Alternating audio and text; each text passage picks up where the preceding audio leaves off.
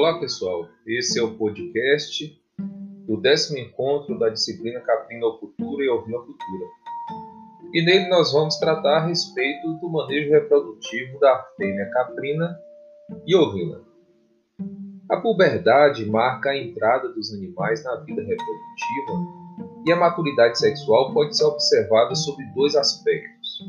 Primeiro, o aspecto fisiológico, inadequado para a cobertura.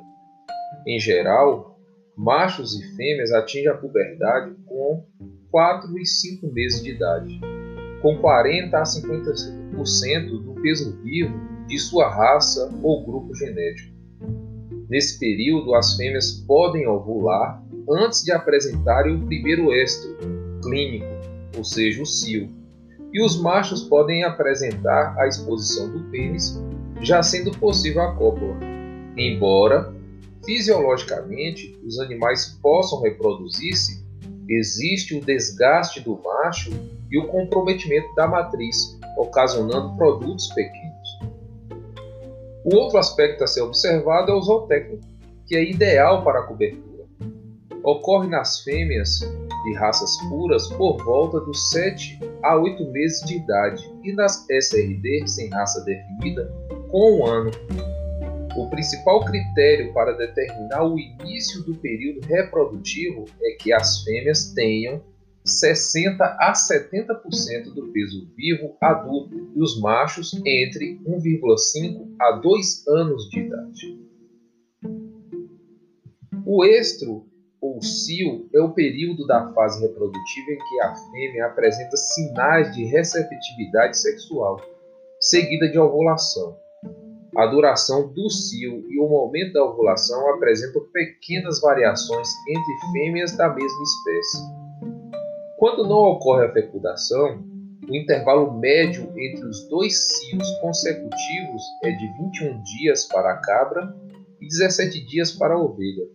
Esse período é denominado ciclo estral. O cio tem duração aproximada de 30 a 32 horas. Na prática, em propriedades que adotam a monta controlada ou inseminação artificial, quando for observada uma fêmea em cio pela manhã, ela deverá ser coberta ao final da tarde do mesmo dia e na manhã do dia seguinte. Quando observado o cio na parte da tarde, deverá ser coberta no dia seguinte pela manhã e à tarde. A correta observação do cio se constitui em uma das mais importantes atividades dentro de um programa de controle reprodutivo. Quais são os sinais externos de cio? 1. Um, micção constante e agitação da cauda.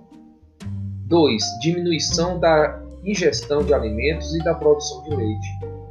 3. Procura pelo macho. 4. Monta as companheiras e permite ser montada. 5 vulva inchada e avermelhada. 6. Vagina úmida e com presença de muco transparente no início do cio, mais espesso e ligeiramente viscoso, de coloração creme claro durante o cio, e no final do ciclo esbranquiçado e de consistência pegajosa.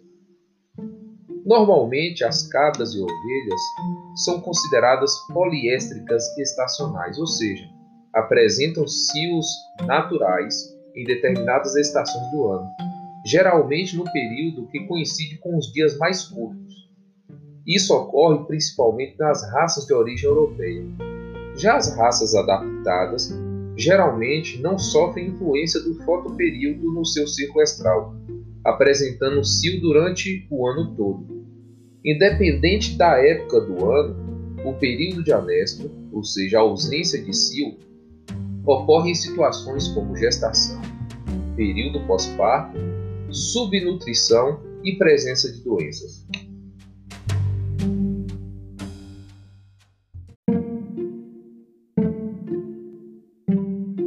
Existem diferentes formas de induzir o cio em fêmeas. Os protocolos hormonais, no geral, apresentam boa eficiência, porém, os mais fáceis a serem realizados a campo é a indução do cio pelo uso do efeito macho ou pelo programa de luz. O efeito macho consiste em deixar os reprodutores afastados das fêmeas por um período de 60 dias, sem que as fêmeas os vejam, os ouçam e sintam o seu odor. Após esse período, os reprodutores ou rufiões são introduzidos no lote. A partir do quinto dia, as fêmeas começam a apresentar sinais de cio. Geralmente, esse macho é introduzido durante semanas antes do início da estação de monta. Já o programa de luz consiste em fornecer luz artificial para completar o período de 16 a 18 horas diárias de luminosidade. Lâmpadas são colocadas a 2 metros de altura em relação à cabeça das fêmeas, por 60 dias. Após esse período, retira-se a fonte de luz artificial.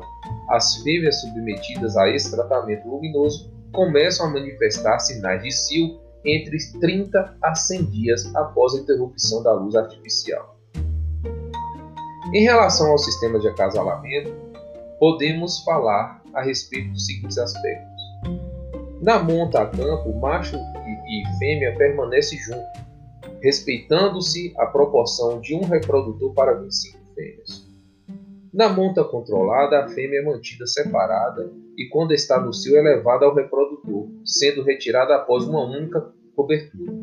Esse processo deve ser feito duas vezes ao dia, com intervalo de 8 a 12 horas entre cada cobertura, o que aumenta a probabilidade de concepção.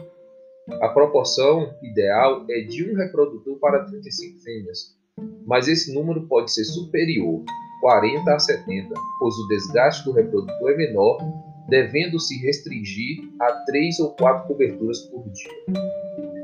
Já a inseminação artificial com sêmen fresco consiste em coletar e utilizar o sêmen imediatamente, podendo este ser puro ou diluído. A partir de um único ejaculado, após diluição, é possível produzir em torno de 20 doses. A inseminação artificial com sêmen resfriado ocorre após a coleta. O sêmen é diluído e refrigerado a 4 graus Celsius e deve ser utilizado em até 48 horas.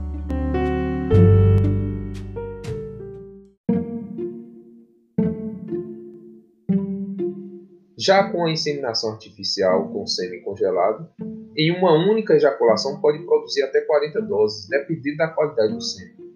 Pode ser feita até três coletas de sêmen por semana no mesmo reprodutor. Apesar do seu potencial no incremento da produtividade, a inseminação artificial ainda se apresenta bastante incipiente quando se refere a caprinos e ovinos.